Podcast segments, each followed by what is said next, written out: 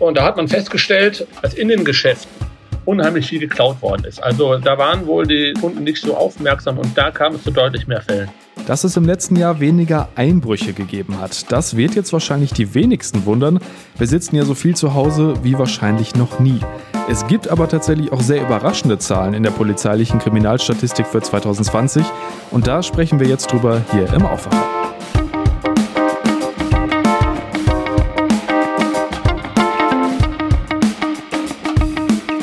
Rheinische Post Aufwacher. News aus NRW und dem Rest der Welt. Mit Benjamin Meyer, hallo zusammen. NRW ist ein Stück sicherer geworden und zwar messbar. Das hat NRW-Innenminister Herbert Reul im letzten Jahr gesagt, als er die polizeiliche Kriminalstatistik für das Jahr 2019 vorgestellt hat. Wie jedes Jahr im Frühjahr gibt es jetzt wieder eine neue Statistik mit den Zahlen für 2020. Christian Schwertfeger hat bei der Präsentation zugehört und weiß, was drin steht. Hi Christian. Hi, grüß dich. Damit wir erstmal so ein Gesamtbild kriegen, ähm, alle Straftaten zusammengefasst, wie hat sich die Kriminalität in NRW denn im letzten Jahr entwickelt? Positiv. Also die Zahlen sind weiter auf dem Rückgang. Man hatte letztes Jahr schon davon gesprochen, dass die Zahlen so gut sind wie seit 30 Jahren nicht mehr. Jetzt sind sie nochmal um ein Prozent besser geworden. Zusammengefasst ist das Verbrechen in Nordrhein-Westfalen auf dem Rückzug zumindest bei den nachgewiesenen Straftaten. Ähm, inwiefern spielt denn die Corona-Pandemie eine Rolle? Also aus einem reinen Gefühl heraus liegt ja die Vermutung nahe, dass sich Straftaten verändert haben, weil sich unser Leben halt auch drastisch verändert hat. Ähm, findet sich das in der Statistik wieder? Ja, das ist deutlich. Der Innenminister Herbert Reul, der sagt auch, die diesjährige oder die letztjährige Kriminalitätsstatistik ist eine Corona-Statistik. Die Zahlen sind natürlich anders als sonst. Thema Einbruch da wird wieder ein deutlicher Rückgang auch verzeichnet bei den Zahlen. Das war in den letzten Jahren auch schon so, aber jetzt noch einmal. Und das ist natürlich darauf zurückzuführen, dass die Leute zu Hause sind.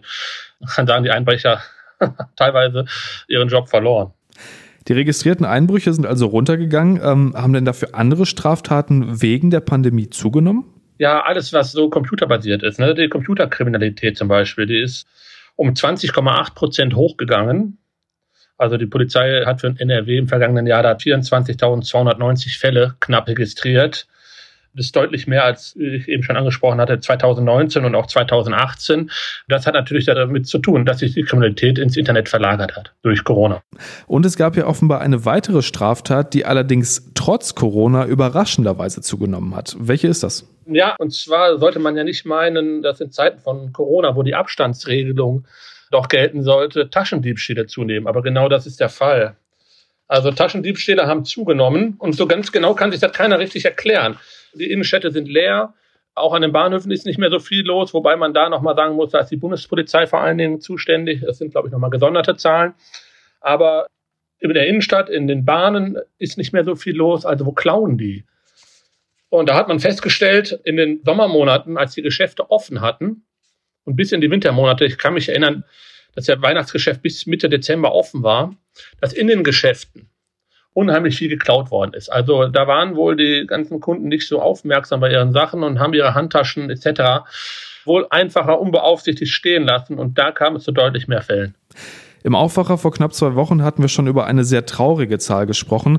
Der sexuelle Missbrauch von Kindern, der in NRW immer häufiger auffällt. Ähm, inwiefern wurde das gestern thematisiert?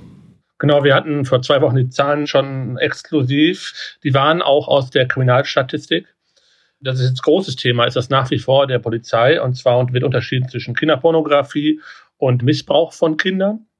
Im Fall der Kinderpornografie ist ein Anstieg von 102 Prozent zu verzeichnen. Wir haben jetzt im vergangenen Jahr 4.776 Fälle in Nordrhein-Westfalen gehabt. Beim Missbrauch von Kindern gibt es einen Anstieg von 19,5 Prozent, auch sehr hoch von 2800 auf 3300 Fälle. Das ist nach wie vor und es wird auch noch lange Zeit ein Schwerpunkt der polizeilichen Arbeit in Nordrhein-Westfalen sein. Inwieweit es jetzt mehr Fälle gibt, will man so einfach sagen, als früher, kann man nicht hundertprozentig sagen. Es wird halt mehr entdeckt. Es sind deutlich mehr Polizisten im Einsatz, die gegen diese Straftaten vorgehen als beispielsweise noch vor drei, vier Jahren. Da wurde die Zahl der Polizisten von 100 auf 400 vervierfacht. Und das zeigt deutlich Wirkung. Das ausführliche Gespräch dazu gibt es in der Folge vom 24. Februar, wenn ihr euch das nochmal anhören möchtet. Ähm, jetzt haben wir über einige Straftaten gesprochen, die zugenommen haben.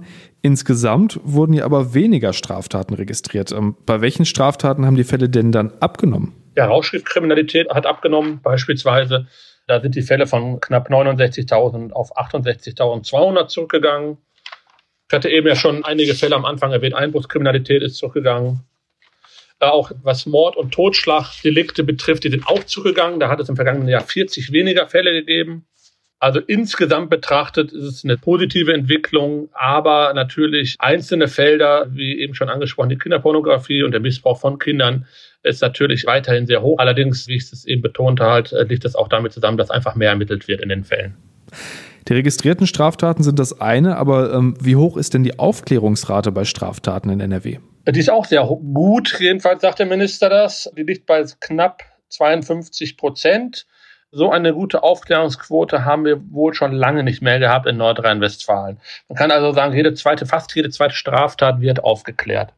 Wie schätzt denn Innenminister Herbert Reul die Zahlen ein? Also der schätzt sie auch positiv ein, weiß aber natürlich auch, dass die Zahlen Corona gefärbt sind, was ich eingangs äh, schon mal angesprochen hatte.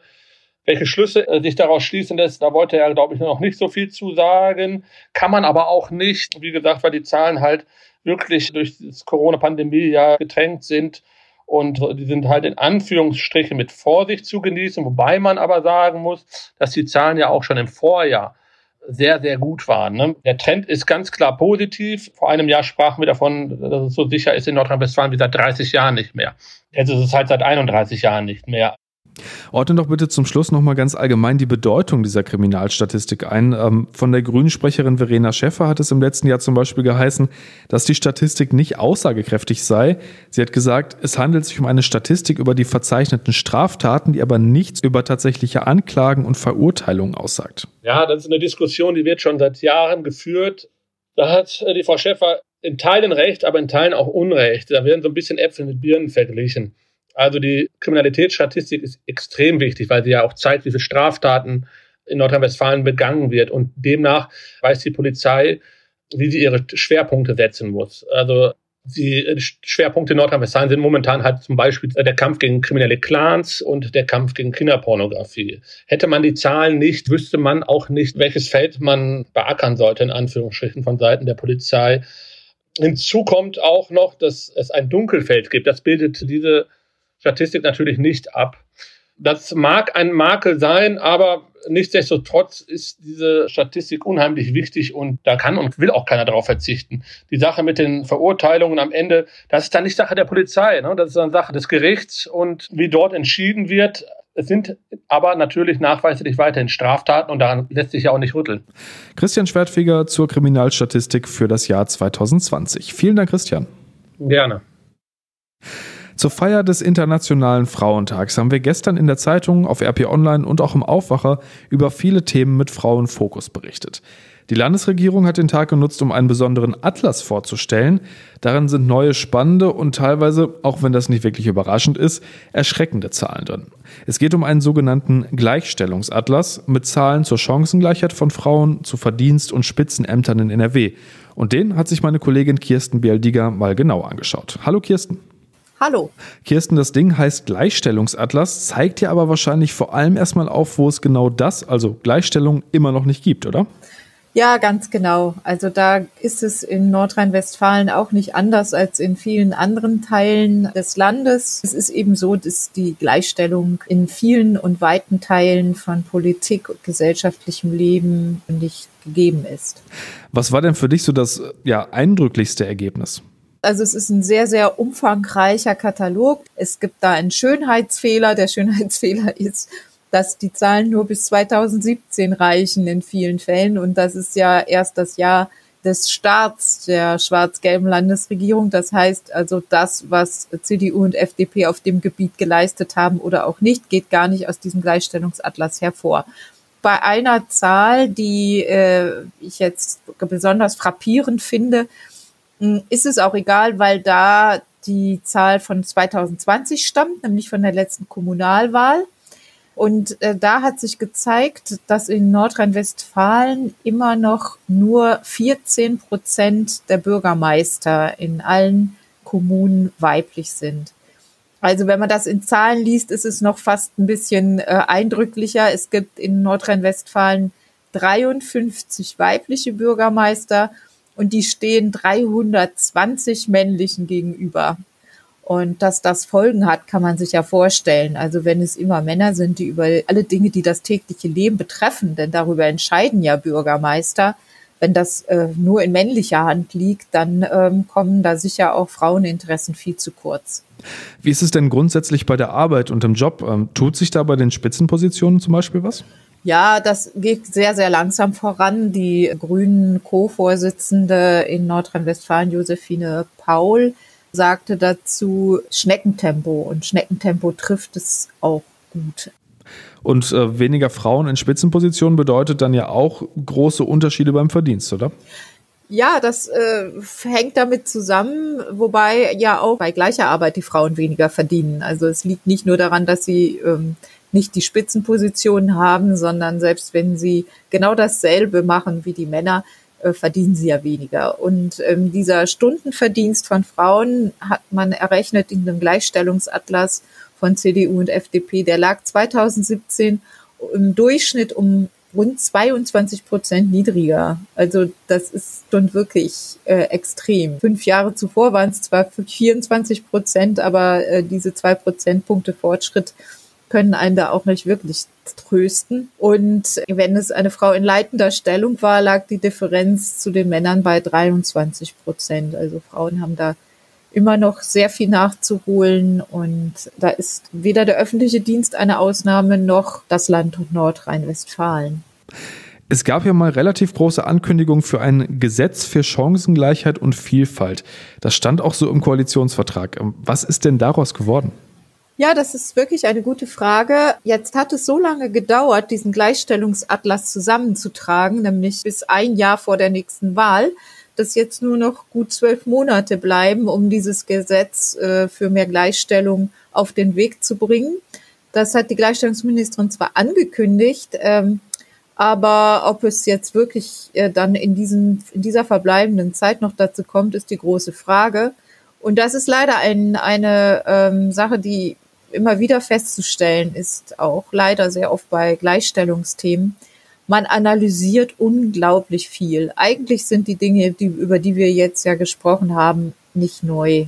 Also ob das jetzt einige Prozentpunkte mehr oder weniger sind, die Tendenz ist klar. Es ist einfach immer noch so, dass in vielen Bereichen Frauen nicht die gleichen Chancen haben. Und anstatt daran zu arbeiten und die Gesetze auf den Weg zu bringen, die das ändern könnten, macht man noch einen Gleichstellungsatlas und macht noch eine Studie. Und irgendjemand hat mal gesagt, es gibt da kein Analysedefizit, weil alles bekannt ist, es gibt ein Umsetzungsdefizit. Und das äh, unterstreicht auch dieser Gleichstellungsatlas. Vielen Dank für die Infos und deine Einordnung, Kirsten. Ja, sehr gern. Und das sind die Meldungen. NRW-Gesundheitsminister Laumann hat gestern mit einer Allgemeinverfügung den Weg für kostenfreie Tests freigemacht und das ab sofort. Seit gestern sind kostenfreie Schnelltests bei Ärzten und kommunalen Testzentren möglich, außerdem in Testzentren, die von den kassenärztlichen Vereinigungen betrieben werden. Auch in Apotheken und privaten Testzentren, die bestimmte Standards erfüllen, sollen die Tests für symptomfreie Menschen möglich sein. Es gibt allerdings noch Fragezeichen. SPD-Fraktionschef Kutschaty sagte unserer Redaktion, er frage sich, womit die Tests durchgeführt werden sollten. Kostenlose Corona-Tests im ganzen Land gäbe es nur in der Theorie. Der Hammer-Bürgermeister Mark Herter von der SPD forderte Laumann in einem Brief auf, die Rahmenbedingungen und verbindliche Kostenübernahmeregelung zu erklären. Es gebe noch keine Antwort darauf, wie die Zusage praktisch eingelöst werden könne. Die ersten Läden in NRW sind seit gestern wieder geöffnet. Shoppen ist allerdings nur mit einem vereinbarten Termin möglich. Das hat zu teils volleren Fußgängerzonen geführt, ein Massenandrang ist aber offenbar ausgeblieben. Für die Museen geht es jetzt auch nach und nach los. Ab heute ist zum Beispiel das Museum Ludwig in Köln wieder offen. Am Wochenende war der Server des Museums noch zusammengebrochen, weil so viele Besucher ein Ticket für die große Andy Warhol-Ausstellung buchen wollten. Der Düsseldorfer Kunstpalast macht morgen, das Volkwang Museum in Essen am Donnerstag auf. Besuche sind grundsätzlich nur mit Voranmeldung möglich. Und zum Schluss schauen wir aufs Wetter. Es bleibt heute meist bewölkt mit nur wenigen Auflockerungen und bei 5 bis 9 Grad fällt immer wieder Regen, im Bergland auch Schnee. Die Nacht ist dann zwar trockener, es geht aber runter auf bis zu 0 Grad und kann dann natürlich auch wieder glatt werden. Der Mittwoch dann zwar auch wieder stark bewölkt, aber weniger nass und mit bis zu 11 Grad wieder etwas milder. Das war der Rheinische Postaufwacher am 9. März 2021. Habt einen guten Tag und bis denn. Mehr Nachrichten aus NRW gibt's jederzeit auf RP Online. rp-online.de